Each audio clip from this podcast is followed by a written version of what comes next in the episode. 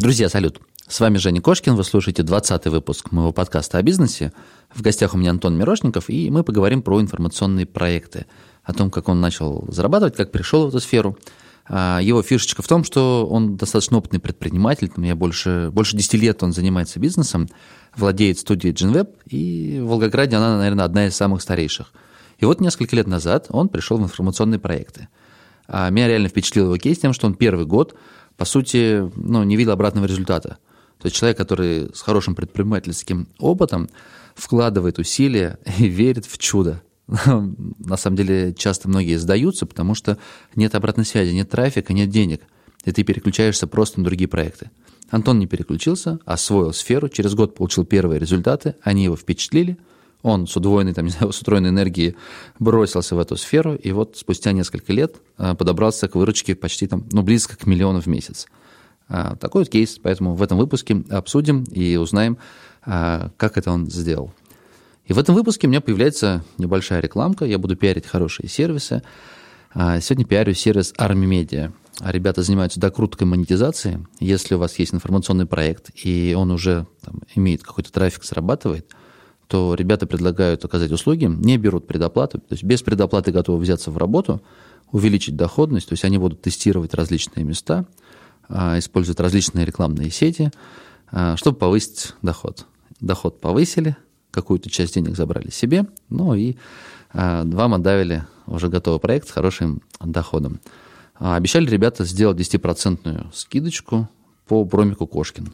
Так что, ну, Советую, рекомендую. Такая честная, искренняя рекомендация за небольшую денежку. А пойдет в фонд развития моих подкастов. Кошкин Про. Бизнес. Как открыть с нуля и прокачать. Про деньги. Как создать пассивный доход. Про время. Как не менять на деньги и работать в кайф. Как? Как? Как? Добро пожаловать в подкаст Евгения Кошкина о бизнесе в интернете. Устраивайтесь поудобнее. Будем разбираться, что работает, а что нет. Погнали! Антон, салют. Рад. Привет. Рад, рад тебя видеть, слышать себя в гостях. Пум-пум. Нач... Начинаем нашу передачу. А, у тебя уже есть кейсы, ты записал для Пуза.ру и чтобы сильно не повторяться, ну, тем ребятам, кому будет интересно, они прослушают целиком. А ты кратенько э, расскажи, как началась история в сайтах. Кратко-кратко.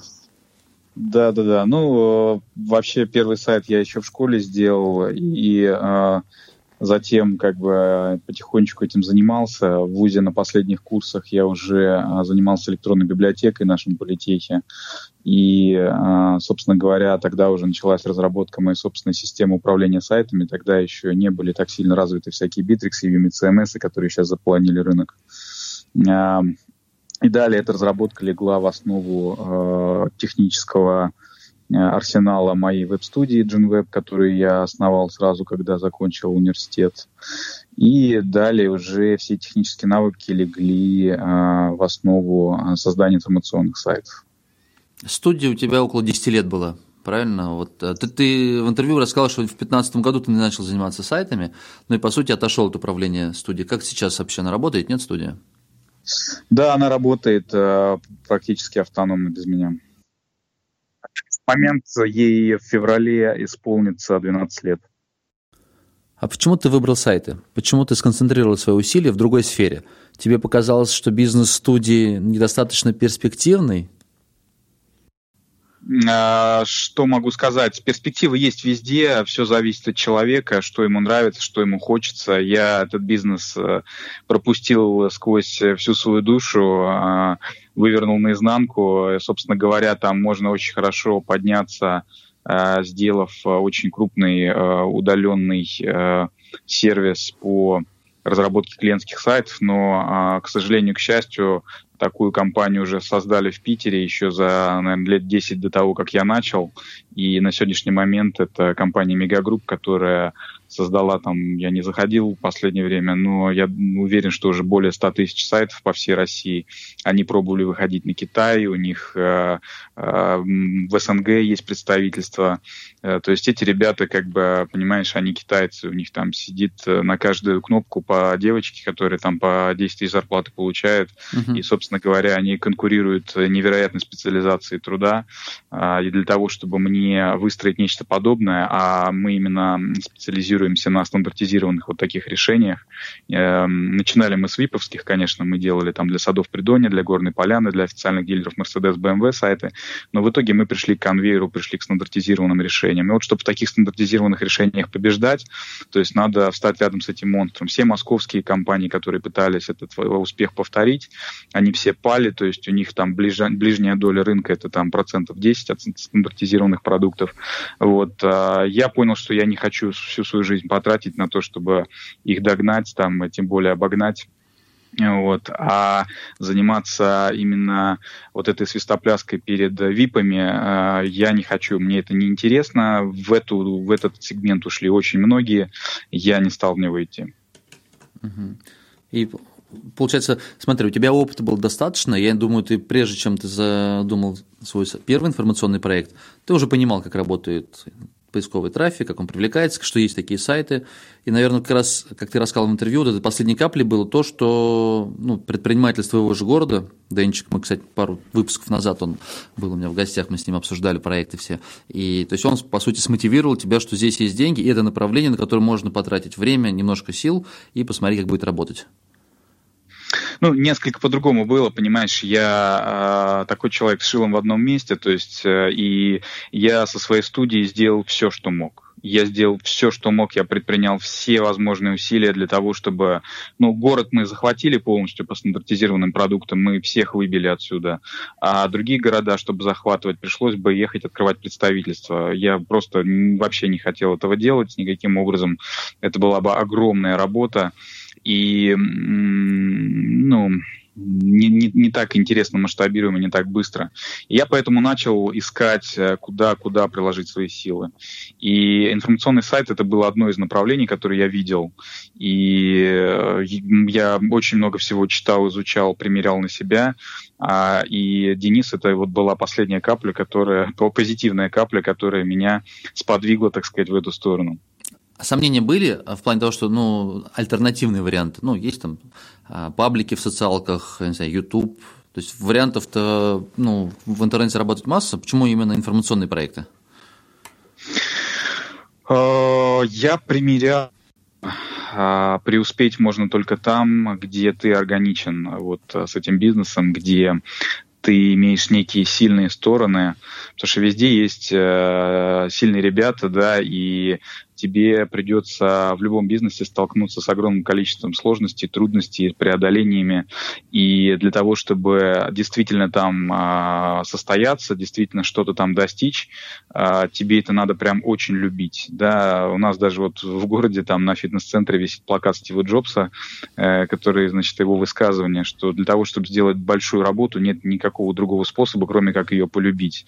Поэтому я именно щупал то, что я люблю, то, что мне нравится нравится. И э, информационные сайты мне казались, э, и до сих пор я так считаю, э, очень классной штукой, которая мне нравится, потому что ты не зависишь от клиентов, ты не зависишь от вот этих офисных сотрудников, да, ты удаленных сотрудников масштабируешь как хочешь, ты клиенты тебе, по крайней мере, если ты не позиционируешься на прямых рекламодателях, не нужны. И это выглядело очень привлекательно еще с точки зрения того, что я в этом более-менее разбирался а, и чувствовал, что я могу состояться в этом направлении. И у тебя, получается, первый же сайт, он, ну, по сути, выстрелил. Ты рассказывал, что ты в него вложил да. там, много своего времени и 80 тысяч рублей, и он через сколько он стал тридцатку приносить? Я что-то забыл, полгода, год?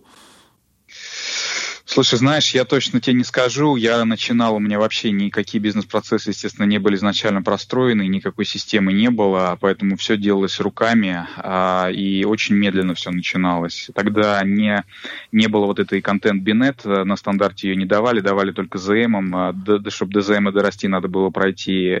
В общем, а, не, не было этого всего. Я все делал с нуля.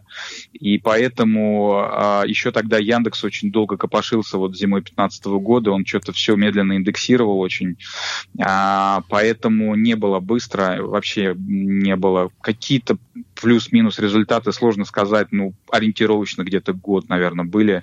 Э, год я вообще работал абсолютно без, э, без какой-то там обратной связи в виде денег каких-то понятных. Вот примерно так. Угу.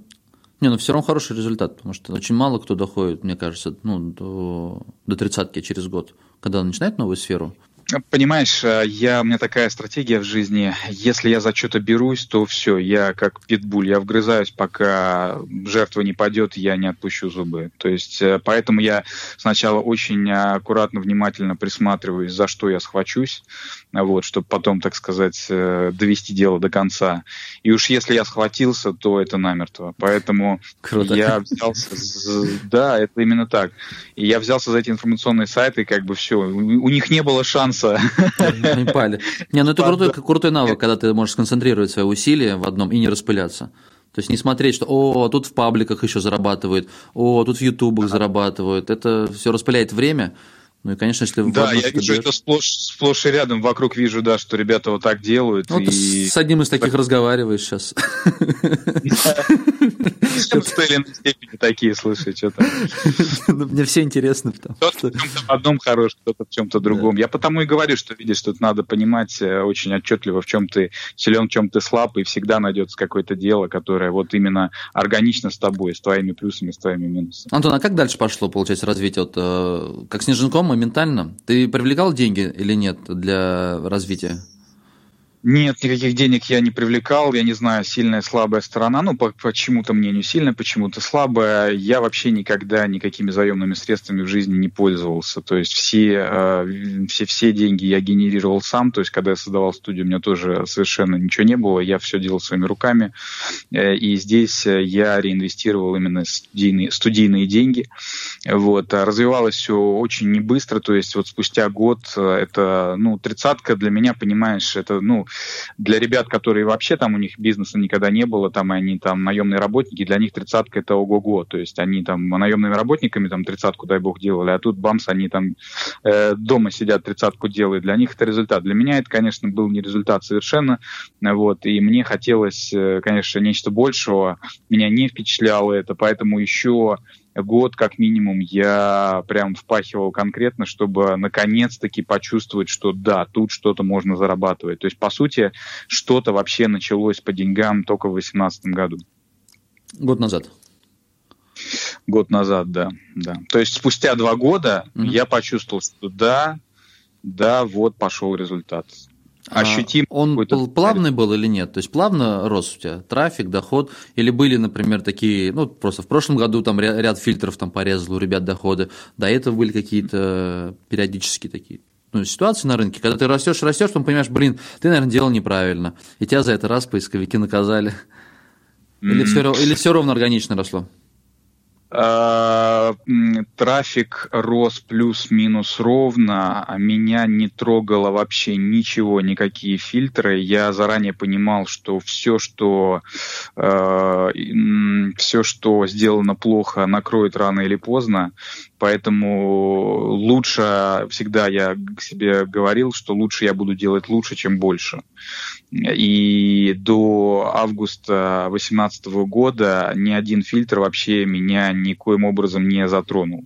Вот. Только вот в, в августе 18 пришел вот этот черный фильтр Гугла на медицину, который как бы зацепил всех.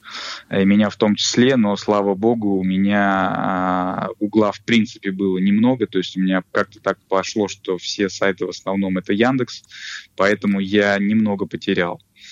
А, что касается денег, то я очень долго уделял минимум внимания монетизации и, э, ну, потому что я понимал, что, понимаешь, меня все равно не впечатлит. То есть, если даже весь этот час трафика отожму в деньги, то меня эта сумма сейчас не впечатлит. Э, и это не тот рычаг, который mm-hmm. надо, на который надо сейчас давить. И я именно работал над тем, чтобы все, появился серьезный трафик. И когда он появился, я помню, что я плотно занялся монетизацией. Э, то есть, концентрация, концентрация, как э, такая спиральная концентрация. Ты концентрируешься на одном выстраиваешь столбик так, чтобы он не рухнул, когда ты от него отойдешь. Потом ты выстраиваешь следующий, еще более высокий столбик, а, опираясь на предыдущий. Потом следующий. И так по спирали ты поднимаешься вверх. А, ну и потом, естественно, людей уже находишь, которые за тебя эти столбики строят. А, и, соответственно, был момент, когда монетизацию я удвоил буквально. И вот мы прям с женой кайфанули, наконец поехали, отдохнули, вот вернулись и с новыми силами еще сильнее продолжили фигачить. А, вот. вот была такая ситуация. То есть было такое рывкообразное развитие. Удвоил ты ее за счет просто грамотной рекламы или ты начал выжимать побольше? Мне интересно, вот а почти всех я спрашиваю, как они относятся к монетизации. Пахнут ли деньги, условно говоря? Будешь ли ты рекламировать заведомо какую-нибудь ерунду?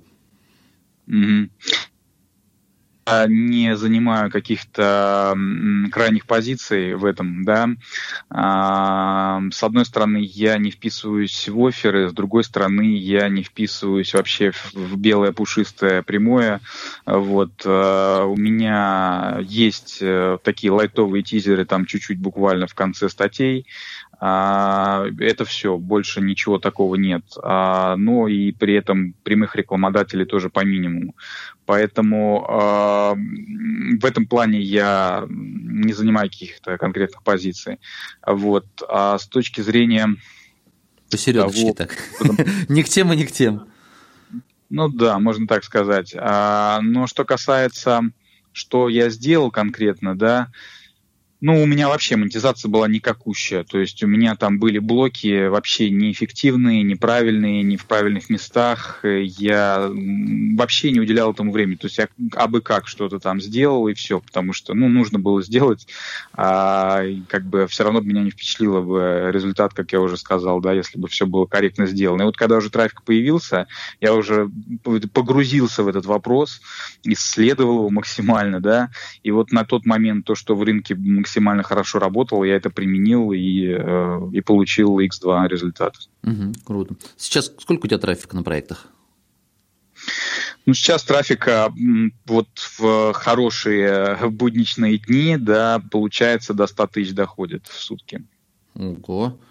Это, а сколько, сколько проектов, если разбить по группам? Отсеять те, которые там по 300, по 500? То есть, я так понимаю, что вы запускаете ведь новые сайты постоянно? Да. Да? да. есть, ну, работа идет постоянно. Но если отсеять от малышей, э, то да. на сколькими проектами идет работа? Ну, допустим, от трафика 1000 и выше и там трафик 5000 и выше. Угу. А, смотри, я, как уже сказал, концентрировался всегда на качестве, а не на количестве. И по факту основной трафик приносит только три проекта, о которых, собственно, я в интервью тоже говорил а, у Пузата. Вот. А еще три проекта, они в категории а, меньше пяти пока тысяч. Вот они только-только сейчас начинают, наконец, набирать силы. И гораздо больше проектов уже уже новых запущенных, которые, ну, вообще еще только-только-только малыши такие. Но их тоже будет не, тоже, не так много. То есть ты не гонишься за, не знаю, 50-100 проектов. Но мне подход твой импонирует. Если то, что я слышу, мне очень нравится. Я точно так, я разделяю с тобой а, такие мысли, mm-hmm. потому что их один это мало, потому что это стул на одной ноге не очень удобно. Да. А 100 много, ты за ними, ну, реально не можешь следить. Вот у меня осталось, мне их удалить жалко, те, которые я покупал. Смотришь на них, там, 300, 400, 500 уников, ну, и даже времени нет развесить рекламу. Ну, вот, максимум, что я придумал год назад, это вот спасительная кнопка, у Google там был код какой-то, автоматическая завес рекламы. Тут просто его да. повесил на таких маленьких сайтах. Вроде смотришь, какая денежка стала капать. Но небольшая, но ре- реально времени просто нет, и ты даже не, зах- не заходишь, не обновляешь, ничего не успеваешь. А нанимать людей на такие мелкие проекты, у тебя уже математика финансовая не бьется, потому что ну, нецелесообразно. А качественно развивать можно одновременно, ну, не знаю, там, 3-5 проектов. Ну, пока так. Позже, конечно, когда команда выстроится, получше, наверное, получится. Mm-hmm. А, какая, а выручка так. какая сейчас, если не секрет, с проектов со всех? А, выручка с проектов со всех, а, ну, в пике миллион. Норм. Норм. Из этого сколько ты реинвестируешь? То есть не, не в, ну, в затратную часть уходит, наверное, процентов 50-60, наверное, да? Или меньше? Так было, так было раньше. Да, раньше я вообще пускал даже еще и студийные деньги, то есть, да, а, помимо зарабатываемых. Сейчас я в реинвест пускаю максимум 20%. Есть реинвест это для того, чтобы зарабатывать больше, а есть часть денег уходит на оплату ну, текущей команды, которая работает над э, основными проектами. Просто чтобы затратную часть оценить хотя бы на вскидку. У меня все мега автоматизировано, поэтому это все вместе. Поделись, как у тебя устроена вот работа. Проследи, знаешь, вот как вот на заводе, если взять и проследить путь от начала конвейера до конца. Вот как рождается статья и как она ну, появляется уже на сайте. Вот с самого начала. А, кто, ну, то есть, получается, сначала семантическое ядро, наверное, да, создается. Сейчас вы, да. сейчас многие процессы, они стандартизированы, и подход у всех примерно одинаковый. Да, да. Семантику да. вы сами создаете или ты заказываешь ее? Да. А, смотри, тут как бы, ну, сами, если так по-простому, сами. А, как это происходит? А, а, самое сердце – это входные слова. Вот, а, их я доверяю своей жене любимой, потому что она делает это лучше, чем кто-либо. А, я, опять же, не строю сейчас а, желание построить какой-то там а, дикий конвейер с огромным количеством сайтов. Я концентрируюсь на качестве. Вот это не отнимает большого количества времени. Мы не запускаем там по, по 10 проектов в месяц, такого нет. Поэтому это занимает у нее очень мало времени, но тем не менее она это прорабатывает вопрос очень качественно, очень глубоко. А, все. Дальше работает команда. То есть дальше Э, эти входные слова, э, ну, как обычно, там парсятся по всем возможным источникам. Э, вот. Затем используется автокластеризатор. Затем после этого автокластеризатора используется моя авторская разработка, которая вычленяет, вычленяет группы, которые дуб, являются дублями, вычленяет группы, которые слишком а, много в себе содержит информации, она однозначно должна быть разделена. А, и дальше это подается на вход а, сотрудницы, которая, соответственно, тоже под контролем моих э, специальных там разработок разгребает это все. То есть что-то объединяет, что-то разделяет. Группирует, по сути, а, правильно? Да, группирует, да, но группирует самый сок, то есть не полностью всю кучу, а то, что моим механизмом от, от, отобрано. Mm-hmm. А, и далее, а, далее, далее, далее. А, когда она еще, да, в процессе, когда она группировку эту делает, она еще... Нет, нет, все, это все. Дальше э, это... Я просто так буду сейчас запинаться, потому что я уже не все помню, как работает. Да, ничего, а, да, значит, э, дальше э, это все попадает на вход таким универсальным бойцам у меня это редактора, то есть они в начале цепочки, в конце цепочки работают. То есть вначале они э, причесывают эти группы, они оттуда выкидывают лишнее, э, да, то есть тоже с помощью авторской разработки они там выкидывают лишние ключи, лишние фразы, которые как бы некорректные с точки зрения этой группы. А, и, а, значит, составляют тоже под контролем системы а, теги, а, title, h1, а, составляют план, а, и все, ТЗ готово. Далее это ТЗ идет на вход авторам, авторы по нему пишут, также авторская разработка контролирует, чтобы все там были вхождения нужные. Значит, далее Далее, далее, далее. Оно попадает на вход редакторам, тем же самым, которые составляли технические задания. А эти редактора проверяют, соответственно, стилистику, грамотность, э, все это поправляют. Далее это попадает выборочно на проверку главному редактору. Главный редактор, соответственно, а, вносит там свои какие-то коррективы. И далее это попадает на оформление а, на сайты уже непосредственно контент-менеджерам. Контент-менеджеры это все дело оформляют. Далее это попадает на вход опять редакторам. Они, видишь, уже даже в трех местах, оказывается, цепочки меня участвуют. Они контролируют качество оформления. Вот там предусмотрены процессы отправки на доработку. И э, после того, как уже статья все проверена, согласована, она идет в публикацию. Вот таким образом. А э, по цифрам, смотри, на входе, когда жена твоя разработала, собрала все запросы, сколько, получается, на входе было запросов и сколько э, ТЗшек в конце получается для одного проекта? Очень по-разному, потому что есть тематики, где условно есть там 100 слов, там 100 фраз, которые охватывают э, при парсинге все ядро.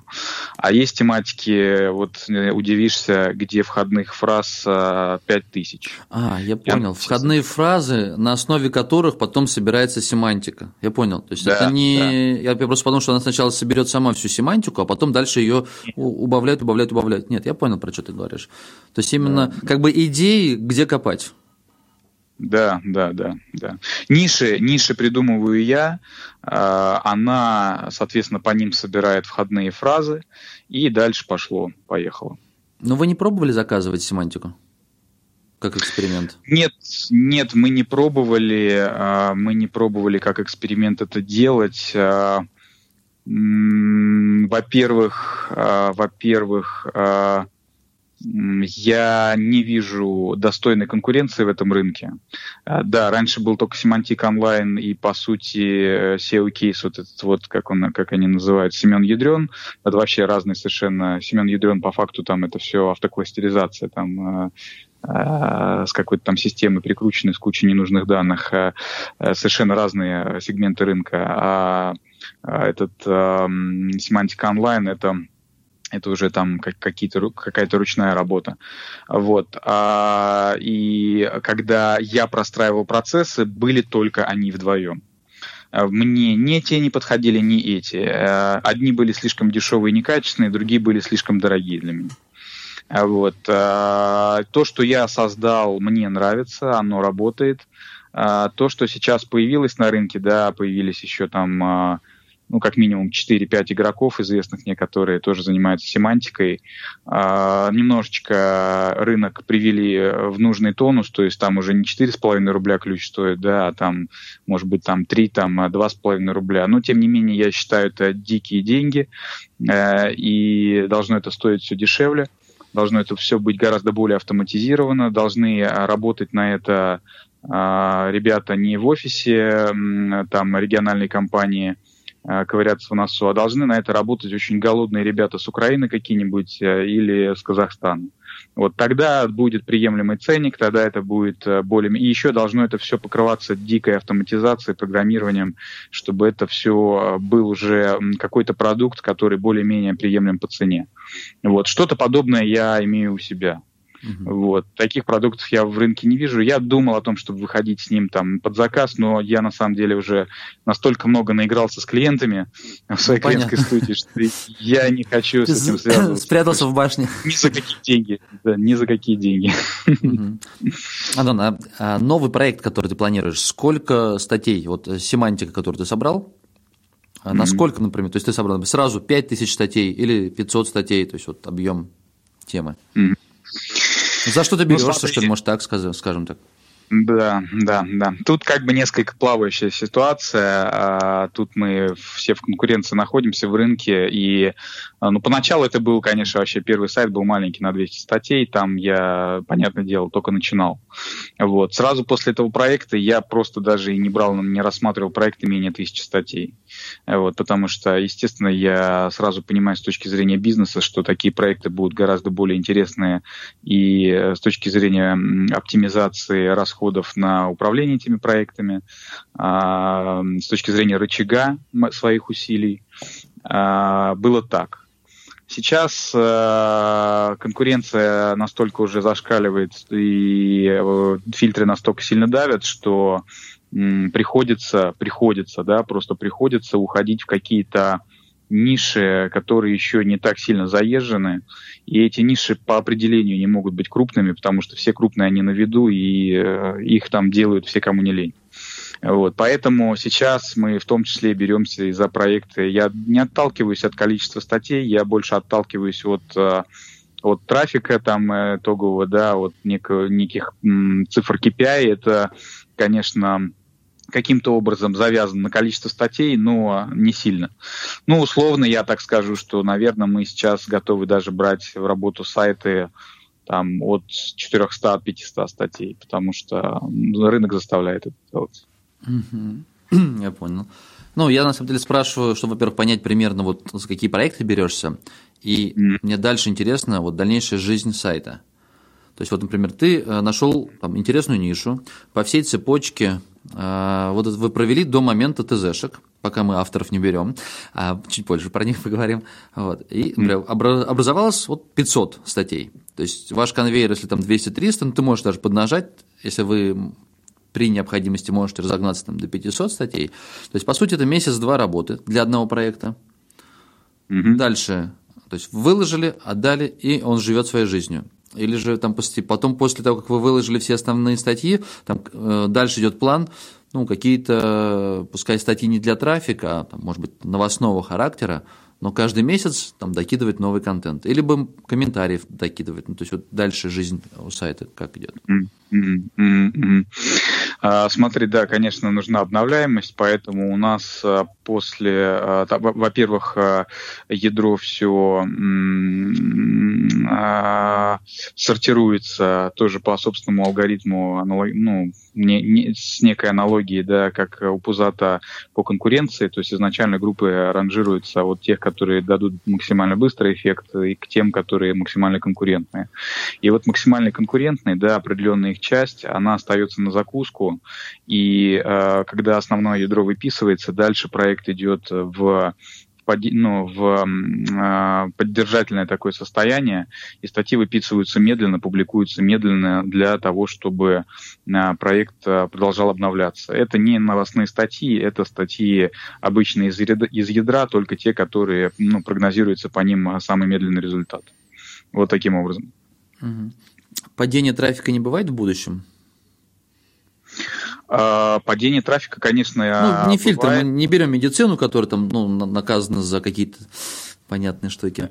А вот именно ты выписал, вот он стоит, вышел на какую-то планочку в, в трафике, и дальше, если ничего не делать с проектом, у него все равно... Ну... Смотри, да, есть опыт, что вот тот самый первый проект, например, который мы запустили на стандарте 2015-го, а, вот он был как раз полностью выписан, и дальше ничего не публиковалось там в течение почти там полугода, года, вот что-то плюс-минус. И он потихоньку начал тухнуть. Вот. А, можно гадать, это из-за этого, не из-за этого. В любом случае, да, я думаю, что обновляемость э, была одним из факторов. Насколько весомым, только догадываться остается. А, мы решили, а, так как ядро было все выписано по этой теме, мы решили несколько этот проект расширить к сожалению, в рынке не было успешных кейсов вот таких проектов с более широким охватом. То есть все выписывали вот только эту микронишу, и э, не существовало успешных там проектов, которые были более широкие. Но мы, тем не менее, решили на это пойти, э, добавили туда э, около темы, и что мы в итоге увидели? А, проект вырос с 200 статей до примерно 350, почти в два раза. А, при этом а, трафика мы сильно больше не получили, то есть э, скорее мы э, вошли в плата, то есть у нас падение прекратилось, мы подросли к предыдущим отметкам э, и уже, естественно, заложив э, часть статей, опять же, на потом дальнейшую публикацию для обновляемости, мы получили стабилизацию. А, вот все. То есть, но проект совершенно не вырос там в два раза, как по идее должно было быть, да, с учетом того, что мы там объем статей на его в два раза увеличили. То есть вот эта тема, о которой говорит Роман, что когда вы разбавляете семантику, как бы это не есть хорошо, она вот в данном случае подтверждается. А, вот, вот, вот как бы так. Угу, ясненько. А с авторами вы работаете напрямую? Без бирж? А, да, с авторами мы работаем напрямую, да. Ну вот ребята делились, что это достаточно такой ну, трудоемкий, адовый труд это отсеять, потому что приходит очень много ребят, нужно тестировать задания, ну и там воронка такая, что остается там 2-3 автора сотни первоначальных вошедших. Почему ты не отдал Привет. это все биржам? Ну, почему удобнее напрямую? А, потому что понимаешь, я, я из тех, из тех а, бизнесменов, которые а, конкурируют по издержкам. То есть есть несколько вариантов лидерства в бизнесах, да, которые там исследованы. Я не помню, как этого умного американца зовут, который это все исследовал и писал. Э, там есть лидерство по издержкам, там есть лидерство еще какое-то, там какие-то умные слова. Но если вкратце, то ты можешь либо лидировать по минимальной себестоимости, либо это вот лидерство по издержкам называется, либо ты можешь лидировать по какому-то там условно качеству, то есть делать там очень дорогой эксклюзивный продукт каким-то випом, вот, а, либо что-то еще. Ну, по-моему, вообще на самом деле все сводится к этим двум вещам. Вот. А вот как раз в своей веб-студии я начинал с того, что мы работали с очень крупными клиентами, и перед ними там на задних лапках прыгали, ушатывали позвоночник себе. Вот. Когда позвоночник ушатали, как бы я решил, все, пора заканчивать, и мы перешли вот в этот сектор лидерства по издержкам. Поэтому я изначально простраиваю все бизнесы так, э, понимая, что все рынки будут, э, поезд будет затягиваться, да, и будет выпихивать самых неэффективных, что бизнес должен работать так, чтобы процессы минимальное количество денег вот, при должном, при нужном качестве. А, и, собственно говоря, вот эти биржи, вот эти дополнительные там 10, 15, 20 процентов расходов на авторов, а это как бы основные расходы, они в итоге тебя похоронят. А, и, соответственно, а, изначально эта модель закладывалась, что мы делаем это сами.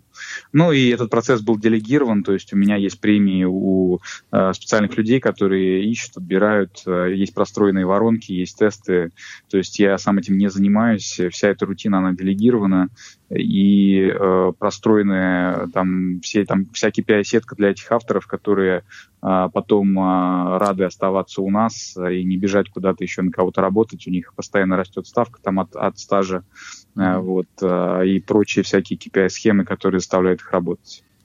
Антон, но такая схема, она по издержкам не может ли оказаться ну, более дорогой?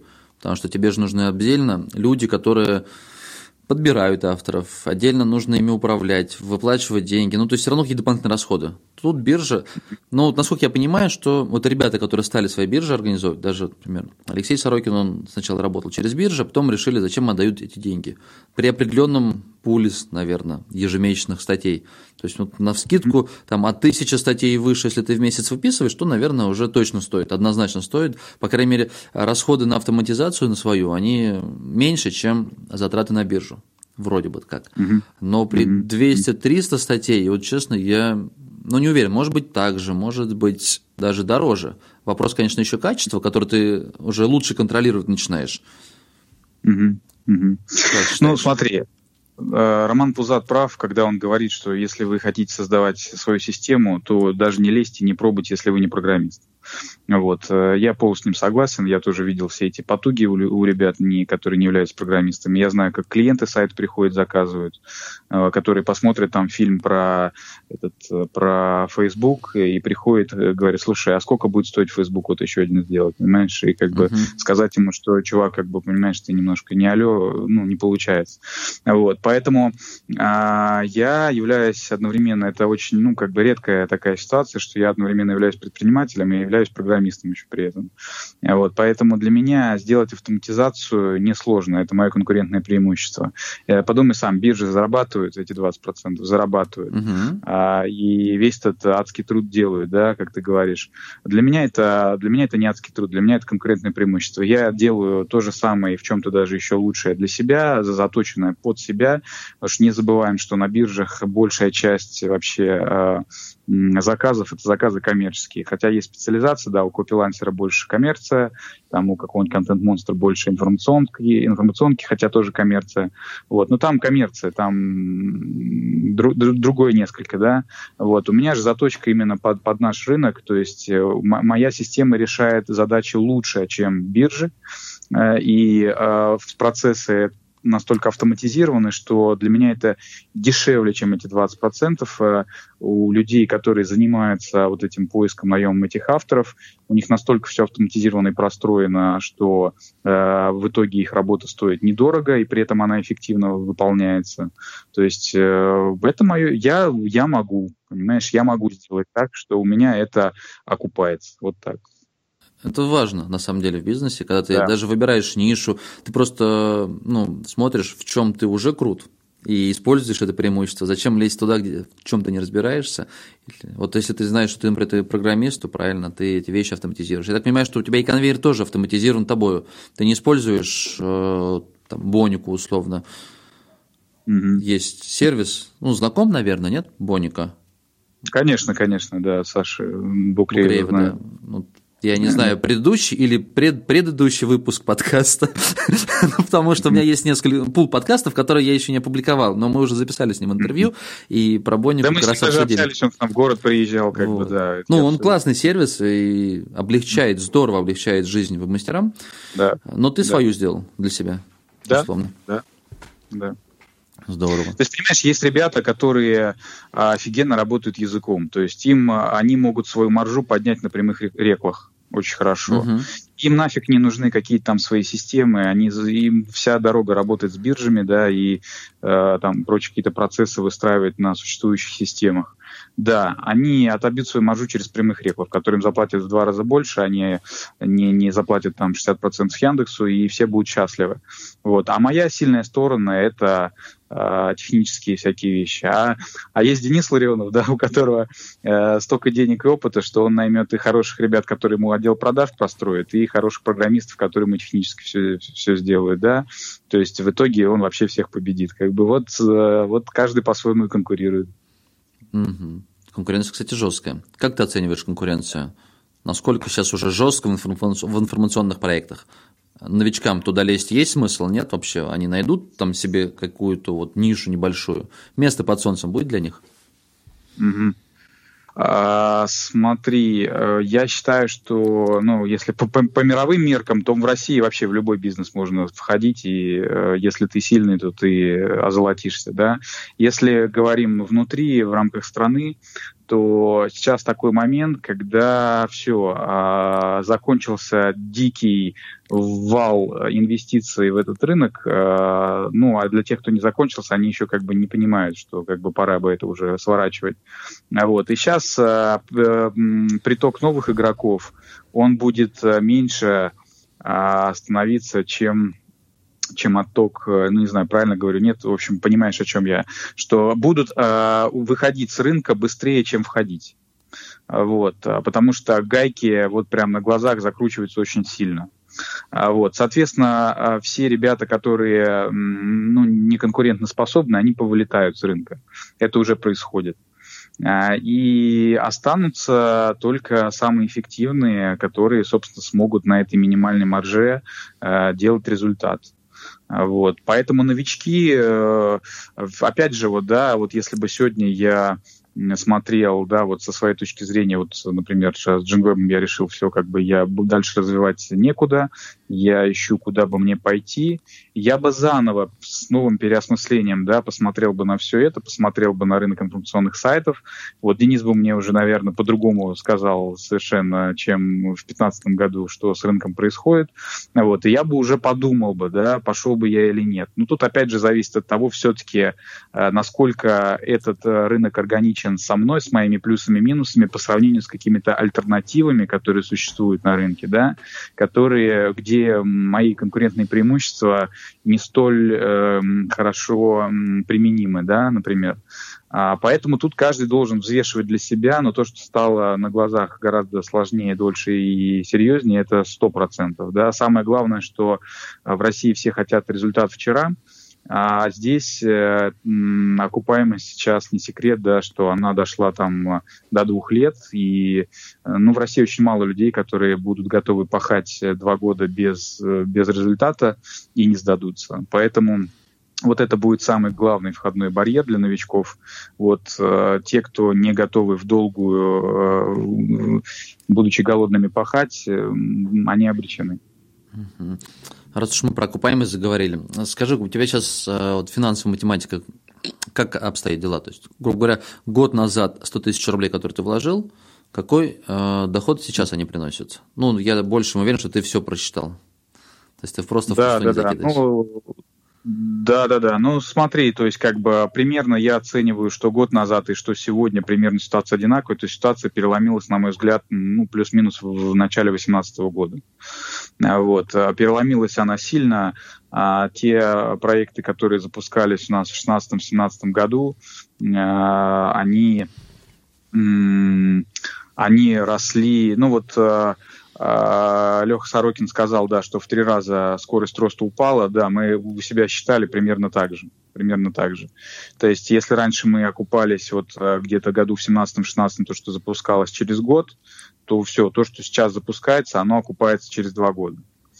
А вот. Но мы сейчас пересматриваем, опять же, находим еще э, зоны оптимизации у себя, и мы попытаемся найти выход какой-то из этой ситуации, все-таки эту точку сдвинуть э, в более короткую, в более короткий горизонт, вот, я надеюсь, что к годам полутора мы придем. Но это будут весьма нетривиальные изощрения. Вот, то есть, как бы, надо будет еще постараться этого достичь. Не кажется ли тебе, что все, в общем-то, движется в двух направлениях? Первое, по сути, это укрупнение проектов. А, ну, даже элементарно сейчас проекты, которые запускаются, публичные кейсы, я за ними пристально наблюдаю. Ребята запускают с бюджетом там 2-3 миллиона на один сайт. И второй вариант – это подход к монетизации. Вот реально, вот я все время сравниваю англоязычную выдачу и анализирую, что происходит там. Мне кажется, что все, что происходит там, со временем потом наши перенимают. И вот какой бы ты запрос ни задал, у тебя в выдаче появится либо реально крутой проект какой-то с большим количеством статей, экспертная статья, я не знаю, какие-то сервисы, ну, это реально проект, который, ну, точно не одного человека, и точно то вложены большие деньги – либо второй вариант – это автор, экспертный контент, авторский контент, его мнение, и плюс он пиарит уже там книгу, он пиарит, я не знаю, курсы свои, пиарит партнерку Амазона, ну, то есть он ищет какие-то другие дополнительные э, способы заработка, нежели просто банально, как у нас вот большинство мастеров считает, что заработать на сайте можно развесить только RCI, а, там, AdSense, а, тизеры, CPA-оферы, и либо вот недавних пор еще там добавили пуши. Слушай, так это же это абсолютный закон бизнеса. Это то, о чем я тебе говорил. Это конкуренция либо по издержкам, либо работа с випами, да. То есть э, есть еще одна книжка, которая говорит, среднее умирает. Все среднее умирает, понимаешь? Либо мы обслуживаем супер дешевый сектор, супер дешево, супер дисконт, либо мы обслуживаем супер випов. Все среднее, это средний сегмент, он умирает. Его, его это, э, это смертное будущее, да. Соответственно, тут то же самое абсолютно. То, что мы видим в Бурже, мы видим э, супер-мега Google, супер-мега Amazon, и мы видим мелочевку ремесленническую, да, которая там выпячивается, выпендривается, пишет супер авторские статьи и э, свои же там какие-то курсы, книги там э, продает, да, это абсолютно такая ремесленническая, не конвейерная, не денежная, условно говоря, по уровням штатов тема, uh-huh. вот, и, и абсолютно естественно к тому же самому расслоению идет любой бизнес, и в том числе идет, э, идут информационные сайты, сейчас. К тому же самому э, пришли мы, когда мы в студии работали, да, что э, одни студии пошли концентрироваться на випах, другие студии пошли концентрироваться на конвейере. И конвейер такой огромный, вот этот питерский мегагрупп, который сегодня 100 тысяч сайтов сделал, что с ним рядом уже не встанешь. Но мы с тобой тоже понимаем, что новый Яндекс мы с тобой не сделаем. Соответственно, это абсолютно, да, естественная штука, которая однозначно будет, да, всех будут выжимать в ремесленников, э, а все самое лакомое все сожрут, как бы, да. Угу. То есть путь дальше либо концентрироваться, по сути, на одном своем проекте, и он станет, там, условно говоря, делом твоей жизни, он тебе будет приносить хорошую, пускай, зарплату, хороший доход, либо искать варианты, как укрупниться и занять место рядом с лайфхакером, рядом там с Big Picture и там банкеру, какой-то такой да, пока, пока тебя не, скуп, не купят и не съедят более крупные акулы. И ты потом будешь потом будешь писать маленький сайт о том, как я создал лайфхак, условно. То есть либо, да, либо пан, либо пропал. Тут понимаешь, тут все расчленяется. Ты, ты же знаешь распределение денег в мире, да, что там что-то 99% денег там чуть ли не чуть ли не у одного процента населения сосредоточено, да, и богатые богатеют, бедные беднеют. Это везде абсолютно все одинаково происходит, это естественные процессы умирания среднего, и здесь все то же самое. И что касается вот э, битвы за... Вот есть э, предприниматели с э, мышлением хищника. Я таких пару встречал. Вот. Они не мыслят категориями встраивания в какую-то существующую экосистему. Они э, видят своим, своим смыслом поглощение этой экосистемы, перестройка ее. Э, они ее хотят нагнуть сверху, понимаешь, они встроятся в нее снизу. Вот. А вот э, люди с таким мышлением, да, это вот будущие всякие Яндексы и прочее, прочее, прочее. Я не такой, я говорю сразу, я не такой. Это как бы честное признание, что не, не поражения никакого нет, э, честное понимание, что давай-ка кишки рвать-то не будем. Вот.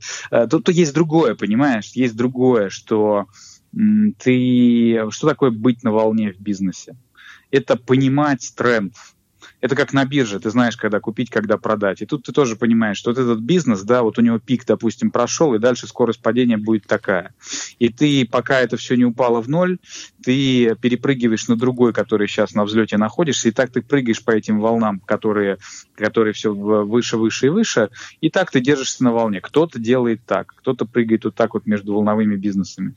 Я, я могу смело сказать, я падальщик, да, то есть я нахожу бизнесы, где все устоялось, где все известно, и я настолько там все оптимизирую, что со мной очень сложно конкурировать. То есть я любую кроху обращу в свой, э, в свой плюс, и в итоге э, все равно сделаю маржу, понимаешь, на объеме.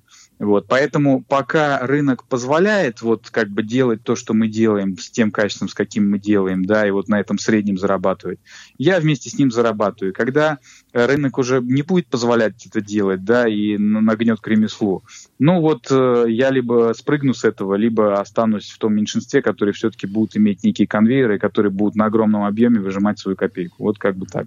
Но если э, посмотреть на в будущее, там, ну, перспективы там 3, 5, 10 лет, условно говоря, как раз сайты для тебя сейчас просто способ, по сути, заработка, бизнес. То есть не факт, что через 5 лет ты останешься в сайтах. Не факт, совсем не факт. Пока работает, работает. Перестанет работать, перепрыгнешь на что-то другое.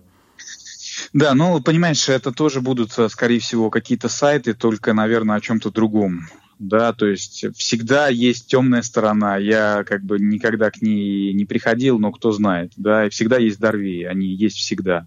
Они просто, они просто преобразуются, да, а вот. Э, я ими никогда не занимался, но я знаю людей, которые ими занимаются уже лет 10. Э, то, что было 10 лет назад, совершенно другое, чем сегодня, но все это все равно Дарви, они все равно заранее обманывают поисковые системы и все равно успевают что-то урвать, пока их нагибают. Ну вот этот рынок будет всегда. Э, вот. Есть такой рынок. Это тоже условно, они тоже делают сайты, понимаешь? Uh-huh. Вот тоже с каким-то контентом, там тоже какая-то реклама, какие-то рекламодатели тоже зарабатывают. Все равно все крутится. Э, посмотри, да, самые оплачиваемые вакансии вообще в мире. Это айтишники. Э, вон Тиньков выступает, говорит, в прошлом году у нас ценник на программистов был 80 тысяч, сейчас 160 тысяч. 21 э, год, самый сок. Все, дальше мозги отсыревают уже как бы неинтересно. Вот, то есть все равно все идет в IT, все равно все будет автоматизировано. Все отрасли будут нагнуты на максимально максимально плоскую структуру, то есть э, приплюснуты максимально, потому что все ненужные люди, они исчезнут. Э, исчезнут водители такси, а э, машинами будут роботы управлять. Ну, в России в последнюю очередь, когда дороги там появятся.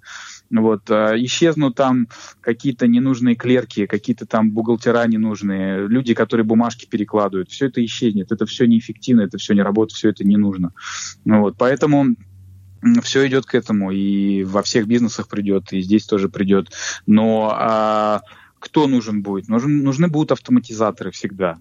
И э, это все, это IT, это все интернет, это все так или иначе, либо сайты, либо еже с ними. Поэтому я думаю, что это все равно будут сайты, только какие-то другие, и о, о чем-то другом. А задумывался ли ты, что ты оставишь детям? Ты сейчас один ребенок, да? Сын? Да, да, да. То, ты знаешь, это классная тема. Спасибо, что спросил. Вот, э, это классная тема. Значит, смотри, э, э, во-первых, вот есть люди, которые говорят, я хочу после себя что-то оставить, я хочу, чтобы мои дети, вот мое детство было сложное, мы там не доедали там, а вот я хочу, чтобы вот мои дети ни в чем не нуждаются и так далее. Значит, исследован этот вопрос. Дети, которым достается на блюдечке с головой каемочкой что-то, растранжируют все в ближайшие там в одно-два поколения. По-моему, второе поколение, я читал такое исследование, Первая ты оставляешь, вторая живет золотая молодежь, а третья нищеброды. Да, да, да. Все, все верно, все верно. В России вообще, как бы понимаешь, 90% населения считают, что ты обязан ребенку обеспечить квартиру, там, а, а кто-то еще считает, что еще и супруга надо там или супругу там ему найти, там и машину купить, и вообще его там во всех конфетах и все, да, можно смело погибать. Вот, э, я считаю, это все абсолютно рудимент Советского Союза, это совершенно неправильная стратегия, она выращивает слабых людей, не способных совершенно ничего сами в жизни делать. Вот. И потом еще есть куча историй, которые показывают, что то ремесло, которым занимаются родители, совершенно не факт, что это ремесло их детей.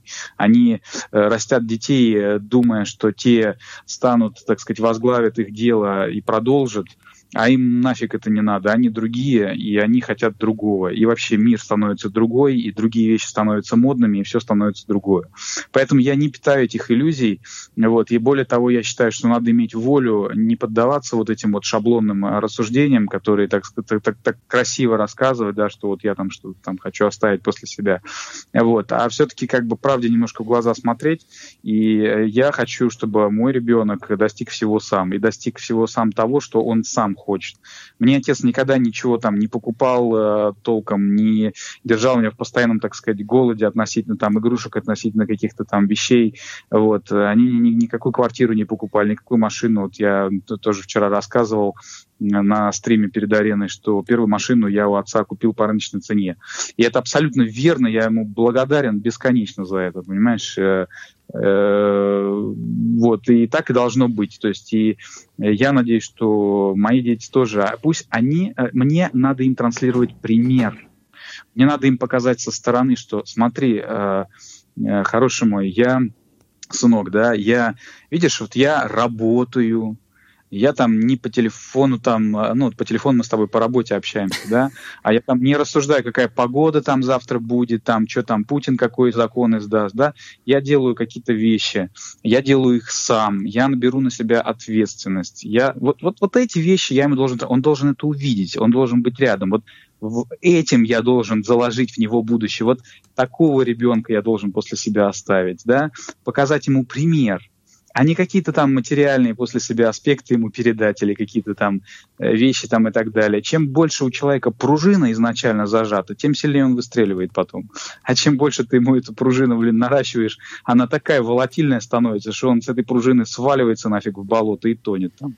Вот мое, мое понимание такое. Mm, ну, ценю, хорошее, согласен, отчасти, честно скажу, отчасти. Но просто мне кажется, знаешь, а, вот есть путь, по которому ну, ты развиваешься.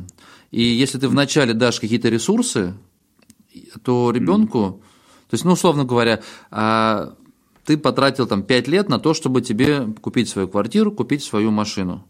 А когда тебе уже дали, ты можешь дальше развиваться. То есть ты, по сути, сэкономил 5 лет жизни, Потому что дальше mm-hmm. ты как, как, как, какому у тебя э, набирается доход? Ты уже э, не скидываешь деньги, там, у тебя не ходит на аренду жилья. Эти деньги ты можешь оставлять у себя в бизнесе или развиваться, тратить время. Тебе не приходится тратить время на то, чтобы обеспечить свою жизнь. Как-то вот так, наверное. Но другой, другая сторона медали есть. Я согласен, что если у него все готовенько, то нету вот этого стержня двигаться дальше.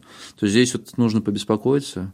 Не, я абсолютно с тобой согласен, что, конечно, и просто ну, уже давно как бы все потребности закрыты, потому что даже про это не помню, честно честно говоря. А многие люди еще остаются в этой зоне незакрытых потребностей, к сожалению, да, и действительно не нужно, не, не, не должен ребенок нуждаться, да. Базовые вещи и... какие-то, да? Закрыть базовые вещи? Да, да, да базовые, Если конечно, да. должны закрыть, это ты как родитель обязан обеспечить. Вот, но, как бы, да, мы, естественно, с ним ходим там в хорошие э, всякие секции, там, не, не в самые дешевые. Естественно, самое важное еще это поместить его в окружении каких-то людей, которые, ну, что-то из себя представляют, потому что он, ну, на тебя он посмотрит, да, еще он посмотрит на окружающих людей. Это тоже для него будет некий, так сказать, пример. А ему надо создать хороший такой пример, и ты его не создашь, если у тебя нет там достаточного количества денег. Но дело в том, что, понимаешь, а, это тоже исследованный вопрос касательно того, что а, с определенного момента, когда вот у тебя есть уже определенный достаток, там определенные капиталы, дальнейшие какие-то там дополнительные деньги, там x10, x20, x30, они вообще ничего не меняют, кроме, кроме самой цифры, да, кроме того, что ты там кому-то расскажешь и похвалишься этой цифрой. Все. А дальше какие-то другие вещи должны у тебя, э, так сказать, э, в ракурсе развития себя э, в жизни э, Э, создастся, появиться, да, ты должен вспомнить, что у тебя, оказывается, семья, что у тебя родители, оказывается, есть, что у тебя, э, оказывается, ребенок вот растет маленький, да, и что ты, может быть, гораздо ярче жизнь проживешь и гораздо больше что-то там оставишь и больше удовлетворенный будешь, э, если ты им оказываешь реальное внимание, не, не, не откупишься от них там, что-нибудь там им подаришь там за деньги, да, а себя на них потратишь, и э, не то, что ты там будешь выступать и говорить, я какую-то индустрию там поменял, там, мы вот, у нас столько сотрудников, у нас столько я рабочие места там создал. Да и э, как бы это, ну, условно, чужие люди, как бы, да, им там плевать, у тебя там, не у тебя работать, они там за деньги, как бы, ну, за, за идею, конечно, какую-то работают, которую ты, конечно, создал, там, что мы там, ух, мы сейчас вот mm-hmm. сделаем. Вот. А твои при этом а, родные люди, близкие, они, э, так сказать, тебя не видят, не слышат и не знают даже, да.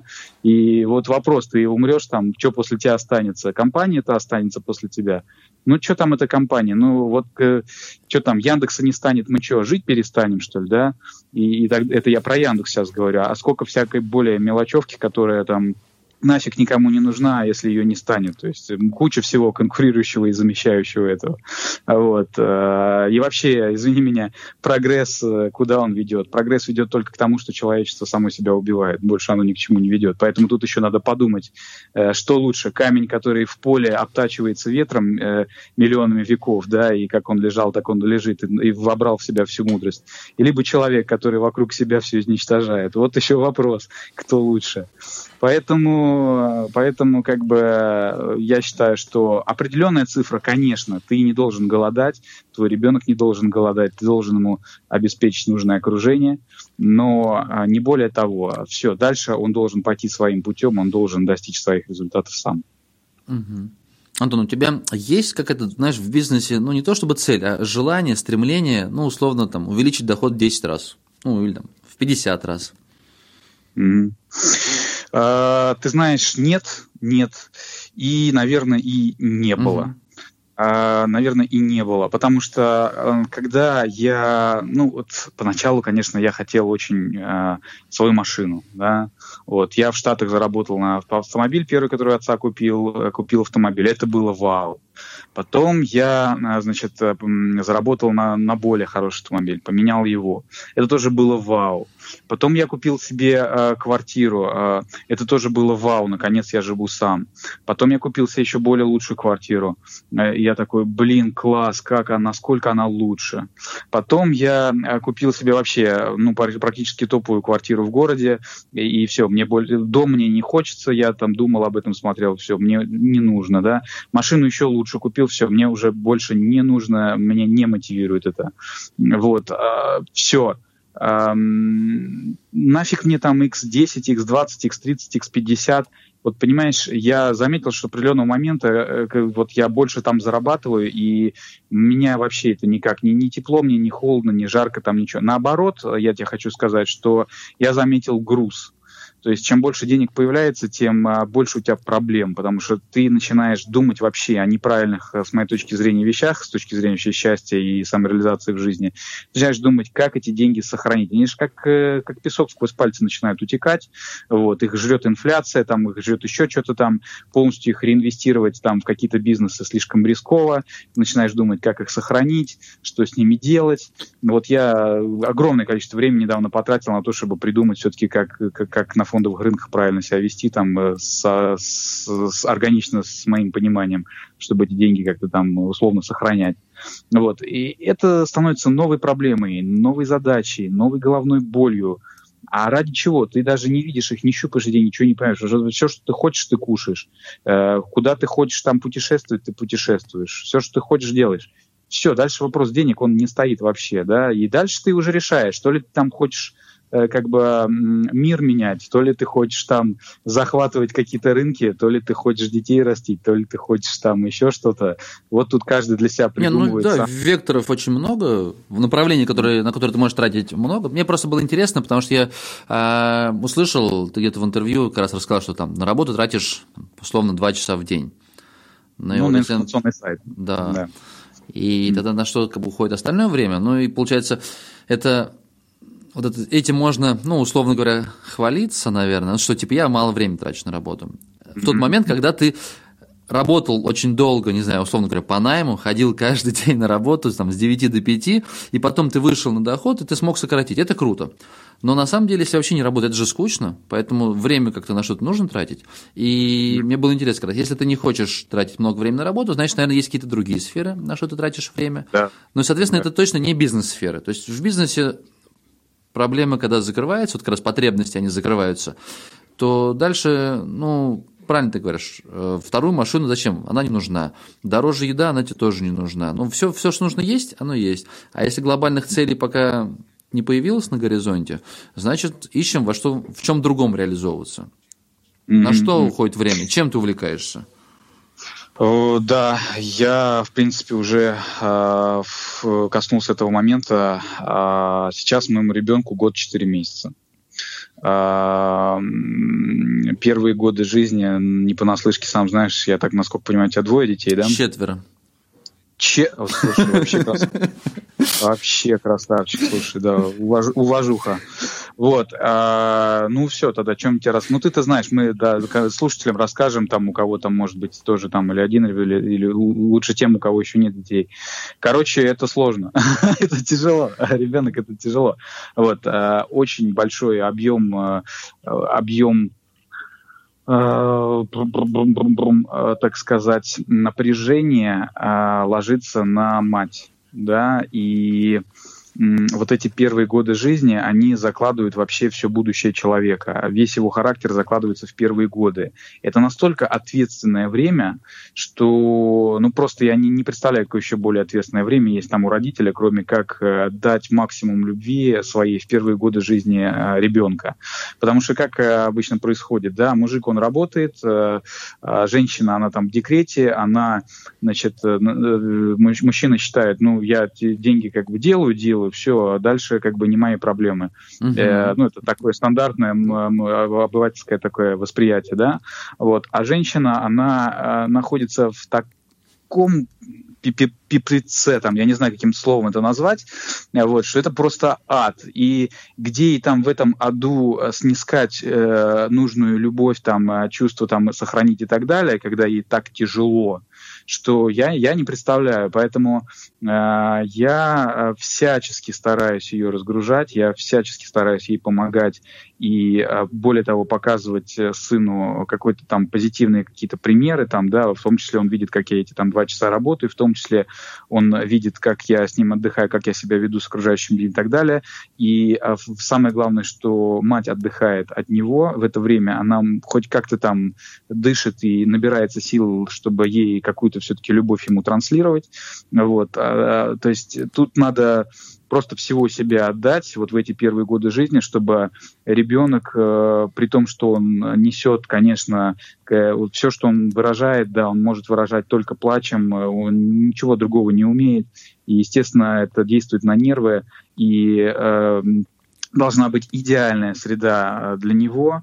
Э, люди должны быть максимально сдержаны, должны быть максимально отдохнувшими для того, чтобы э, ребенок не чувствовал негатива в свой адрес, не чувствовал для того, чтобы он получал максимальное количество любви. Вот. И поэтому я как минимум полдня сейчас уделяю сыну, и э, ну, а остальные два часа, условно, которые меня остаются, да, это, как я уже сказал, вопросы, э, вопросы сохранения сбережений имеющихся, да, то есть вот очень э, где-то полгода-год я плотно тратил там остальные два часа на вопросы э, грамотной работы с фондовым рынком.